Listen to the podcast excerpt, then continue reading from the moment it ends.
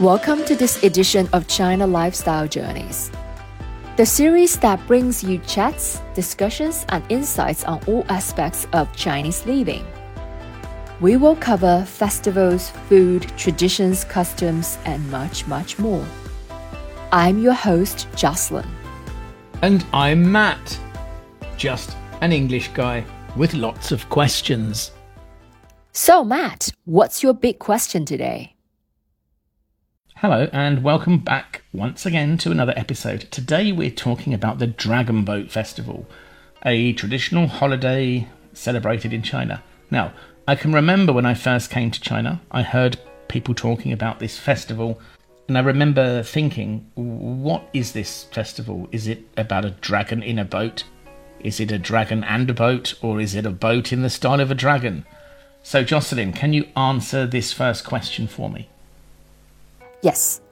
The Dragon Boat Festival or Duanwujie actually take its name from a special type of boat related to the festival.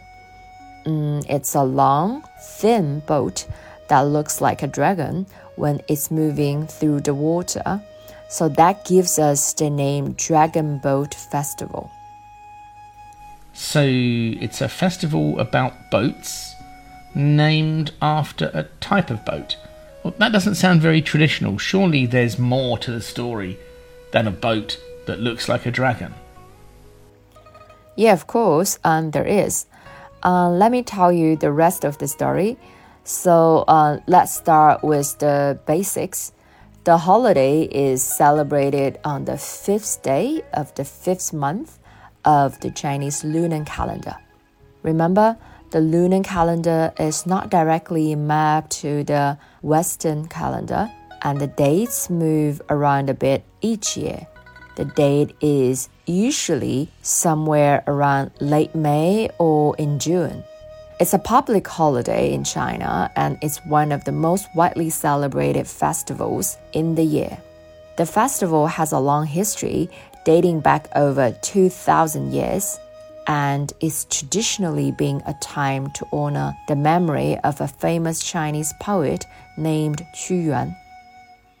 Ah, so it's about a poet, not about a boat. Or maybe it's about a poet who had a boat and wrote poems about boating? Okay, um, well, that's a good guess. But no, not really. Um, Qu Yuan was a poet and a politician who lived in ancient China during the Warring States period. He was a loyal patriot and who was very vocal and active about creating a better and more honest society. Unfortunately, his ideas were not well received by the ruling powers, and he was eventually exiled from his home state of Chu Chu is an old name for the part of China that is now the area around Hubei province. So, while he was in exile, Qu Yuan wrote many famous poems, um, including one called Li Sao, which means encountering sorrow. And the poem expresses Qu Yuan's love for his homeland and his sadness at being separated from it. That's a really interesting story. But where does the boat come into the story? Did he escape on a boat or something like that? Okay, nice idea, but not really.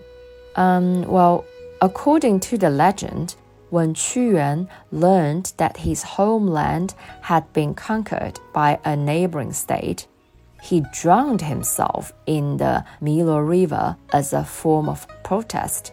So, um, in many ways, um, it's kind of a tragic story. The local people who admired him so much raised their boats to save him, but they were too late. The hero of our story drowned in the river.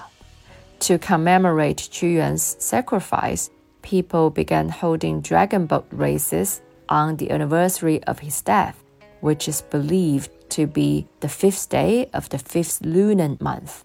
That's why the festival falls on that date. And they also throw zongzi into the river to give Qu Yuan food. These are sticky rice dumplings wrapped in leaves. And the people thought that the fish might eat those dumplings, so they wrapped them in bamboo leaves just to stop the fish eating them. Wow, now that's really fascinating. Tell me more about these dumplings. What did you call them? Zongzi?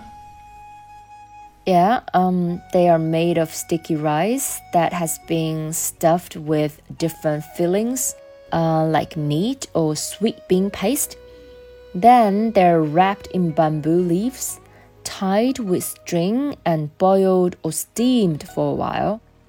And the result is um, a delicious and fragrant dumpling that is perfect for a meal or as a snack.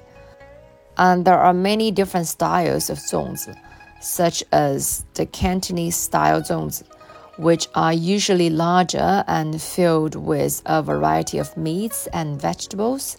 Mm, the northern style zongzi are typically smaller and filled with red bean paste, um, dates, or other sweet fillings. So, zongzi as a snack is more about the shape the style of cooking, and the bamboo wrapping.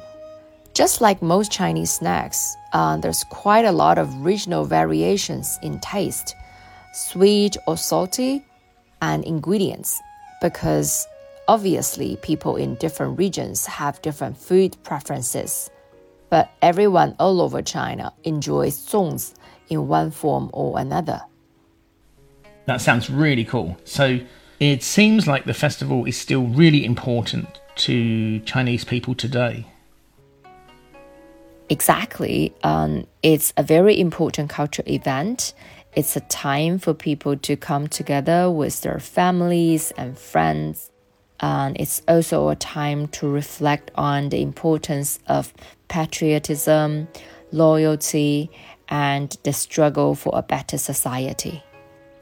Well, it certainly sounds like a great celebration.